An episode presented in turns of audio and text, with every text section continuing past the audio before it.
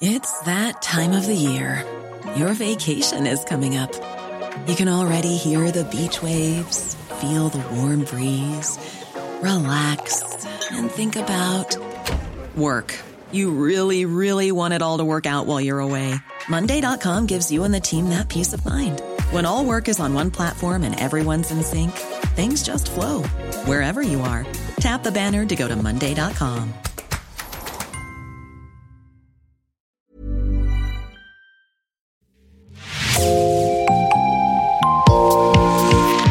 Bonjour et bienvenue dans l'actu dans la poche, le podcast quotidien d'actualité du Grand Sud-Ouest, signé Podcasting.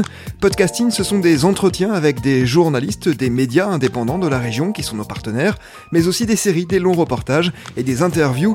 Je m'appelle Jean Berthelot de Lagleté et l'épisode du jour vous est présenté par Myrène Garay Coechea de l'équipe Podcasting. Aujourd'hui, Podcasting vous emmène au cœur des hippodromes. L'enquête est titrée Le dopage des chevaux dans la ligne de mire de la justice. Elle a été publiée le 15 septembre dans le M, le magazine du Monde. Yann Bouchez, vous en êtes l'auteur. Bonjour. Bonjour.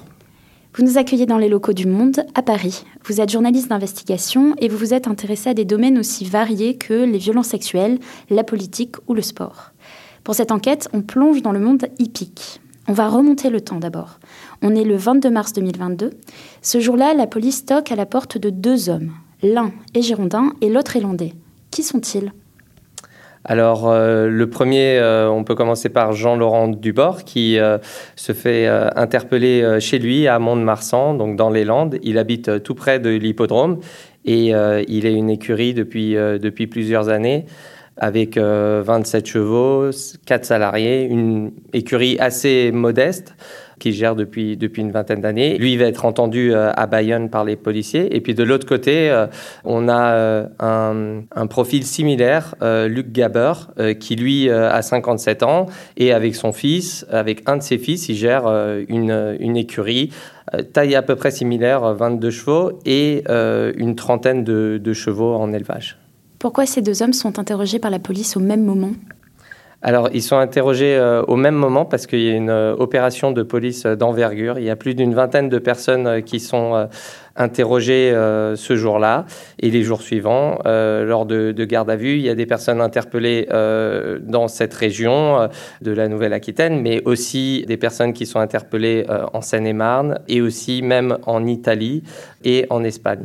En fait, les, enquêteurs, depuis plusieurs mois, sont en train de, s'intéresser à de la triche dans le milieu des courses hippiques.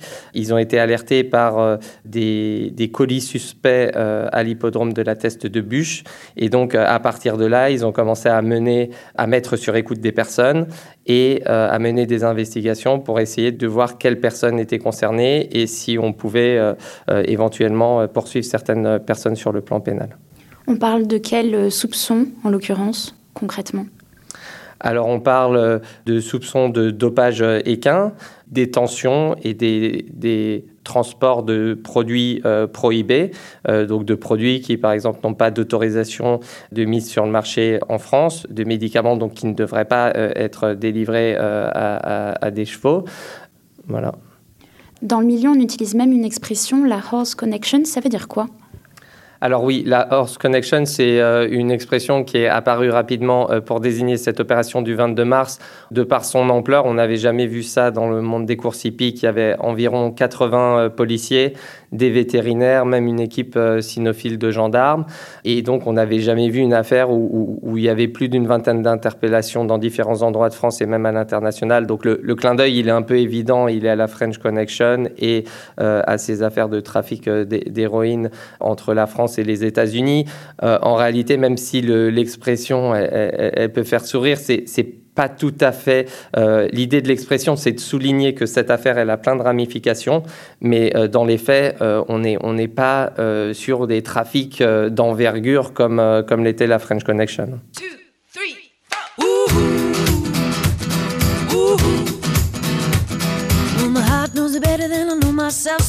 I'm gonna let it do all the talking. Ooh, ooh. I came across a place in the middle of nowhere with a big black horse and a cherry tree. Ooh,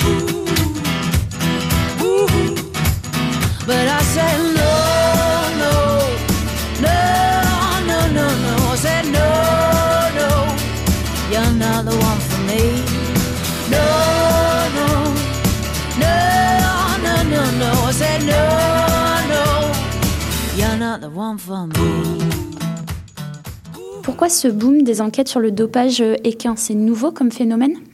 Alors le dopage équin, je pense que c'est pas nouveau. Il y a eu des affaires euh, euh, au cours des dernières décennies. Euh, donc le dopage équin n'est pas nouveau. Par contre, ce qui est vrai, et moi je ne le savais pas, hein, mais je l'ai su en parlant avec le chef du service central des courses et jeux, qui est le service de police en fait qui est un peu au centre de toutes ces enquêtes, c'est que le dopage équin est pénalement répréhensible depuis le 1er janvier 2020. Avant, si votre cheval, euh, le cheval que vous entraîniez, euh, était, était pris positif, vous pouviez avoir des sanctions administratives, sportives, mais euh, il n'y avait pas le risque de la prison. Depuis qu'il y a ce, ce, risque pénal, ça a quelque part aiguisé l'appétit des enquêteurs.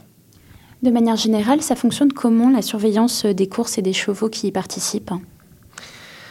Il y a une surveillance qui est faite par le service central des courses et jeux qui est non seulement un service central à Paris avec des dizaines d'enquêteurs, mais aussi qui a des correspondants en France, environ 60, euh, 70, euh, qui sont chargés de recueillir des, informations, de tendre l'oreille parfois pour savoir s'il y a des choses euh, irrégulières qui, qui, se trament. Et donc, eux, ils veillent vraiment à l'intégrité des courses.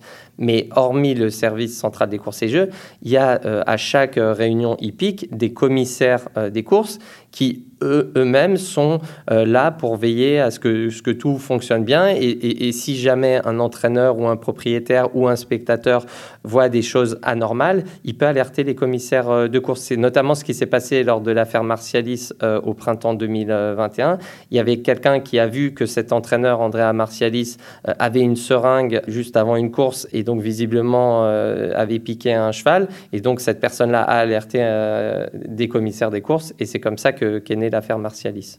Donc il y, a, plusieurs niveaux. Il y a le niveau policier, mais il y a aussi euh, les sociétés mères qui ont euh, leurs commissaires de course qui doivent s'occuper euh, de regarder un peu ce qui se passe pendant les courses, avec cette difficulté-là que lors des réunions hippiques, il y a des, il y a des courses sans arrêt. C'est une sorte de, ruche en fait dans l'hippodrome. Il hein. faut s'imaginer des gens qui courent de, qui courent de partout, euh, les chevaux qui rentrent de course, d'autres qui, qui, qui, vont faire, euh, euh, qui s'apprêtent à s'élancer sur la piste. Donc il y, a, vraiment beaucoup beaucoup de mouvements et généralement il y a quelques commissaires de course lors des réunions hippiques, mais ils peuvent évidemment pas tous surveiller. Vous avez parlé tout à l'heure d'un service spécialisé judiciaire qui s'appelle le service central des courses et jeux. Un homme en particulier a attiré leur attention lors euh, des enquêtes. Il s'appelle Diego Husson. Qui est-il? Alors Diego Husson, euh, c'est un euh, vétérinaire espagnol qui a la cinquantaine, qui est né à San Sebastian et qui a pas mal travaillé dans le sud-ouest. C'est un personnage assez intrigant et assez mystérieux pour l'instant. On ne sait pas exactement euh, s'il était, je ne le sais pas moi pour l'instant, s'il a été entendu par les enquêteurs. Il a été interpellé euh, fin mars, mais on ne sait pas tout à fait ce qu'il a pu dire euh, aux, enquêteurs. Il a été mêlé à des affaires de dopage en Espagne par le passé et en fait il a attiré l'attention des enquêteurs parce qu'il est venu à maintes reprises dans le sud-ouest et qu'il y a des gens là-bas, des lanceurs d'alerte qui ont un peu alerté sur cette, sur cette situation. lui, il, est, il lui est notamment reproché d'être venu en France avant le printemps 2020 pour euh, soigner des chevaux, alors qu'il n'avait même pas d'autorisation en fait d'exercer son métier de vétérinaire en France. Il l'a obtenu à partir du printemps 2020 et euh, à condition que ce soit de manière temporaire et occasionnelle.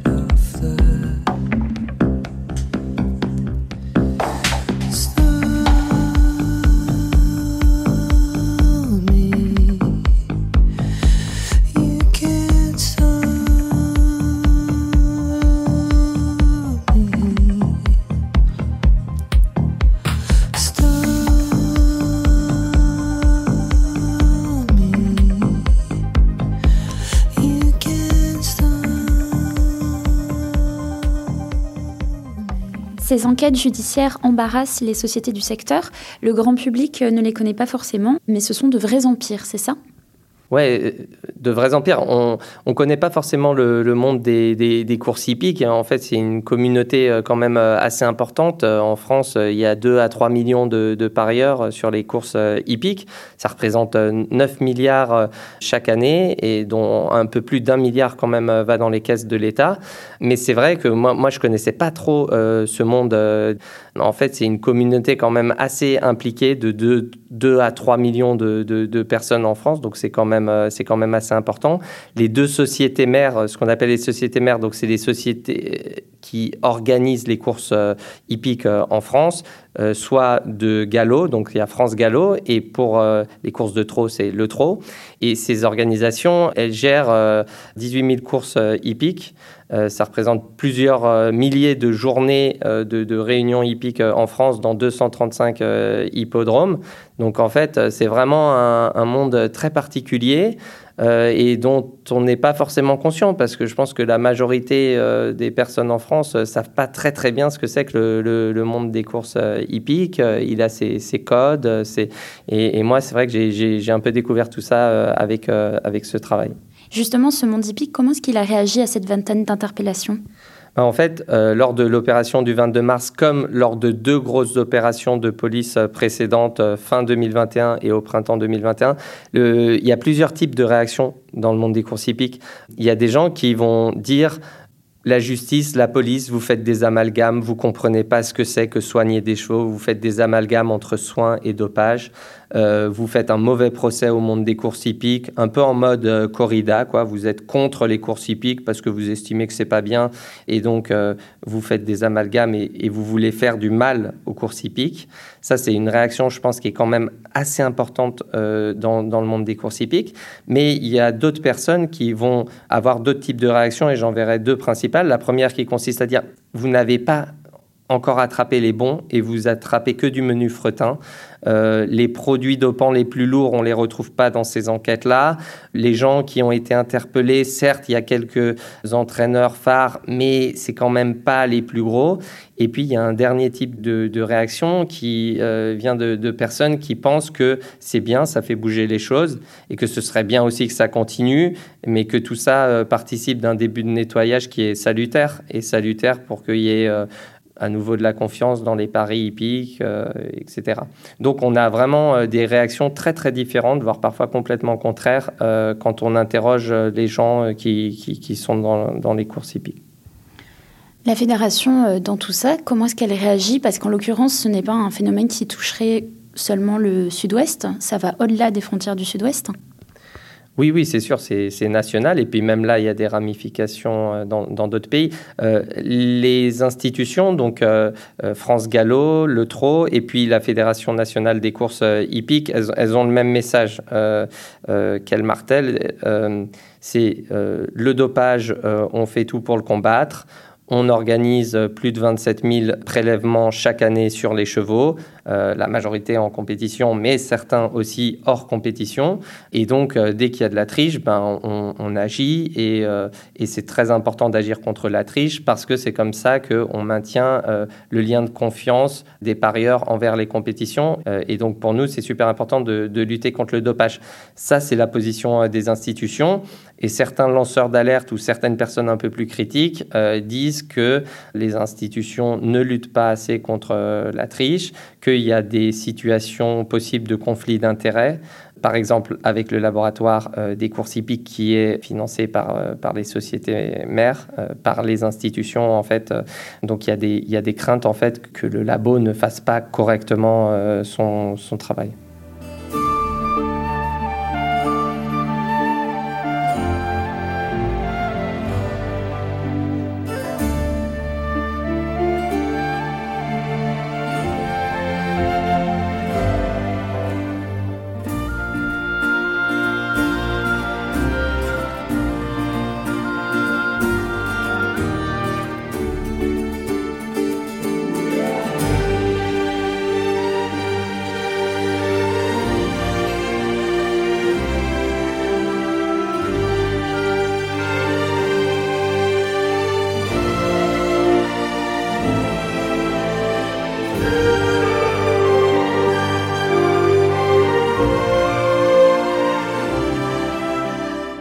Les besoins de cette enquête, vous êtes déplacé à la thèse de bûche en Gironde.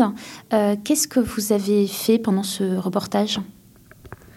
Oui, on avait choisi euh, l'hippodrome de la thèse de Bûche, non seulement parce qu'il y avait euh, deux journées de compétition euh, consécutives, avec chaque jour une dizaine de courses euh, au galop, et que c'est un hippodrome euh, en région de taille moyenne, qu'on voulait voir un peu le cérémonial des courses. Et puis, euh, c'est aussi parce que dans cet hippodrome euh, avait été repéré euh, par des lanceurs d'alerte des colis suspects euh, il y a plusieurs mois et que c'est ça qui avait sonné le début en fait de l'enquête qui a mené à l'opération du, du 22 mars. Donc, pour toutes ces raisons-là, c'était très intéressant de se rendre à la thèse de, de Bûche et on a pu aussi rencontrer là-bas le public, mais aussi le président de, de l'hippodrome, Jacques Le Dantec, qui euh, a minimisé un peu la portée de, euh, de ces enquêtes en, disant que la montagne accoucherait d'une souris.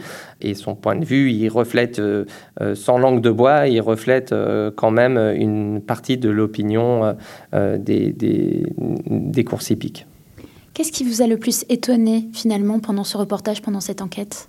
D'abord, j'ai découvert en fait qu'au-delà des, des clichés du prix de Diane ou du prix de l'Arc de Triomphe, où euh, on a tendance à imaginer euh, des, sommes folles et des, gens qui sont très très riches, qui investissent dans des chevaux, en fait, euh, il y, a, plusieurs mondes dans le monde des courses hippiques.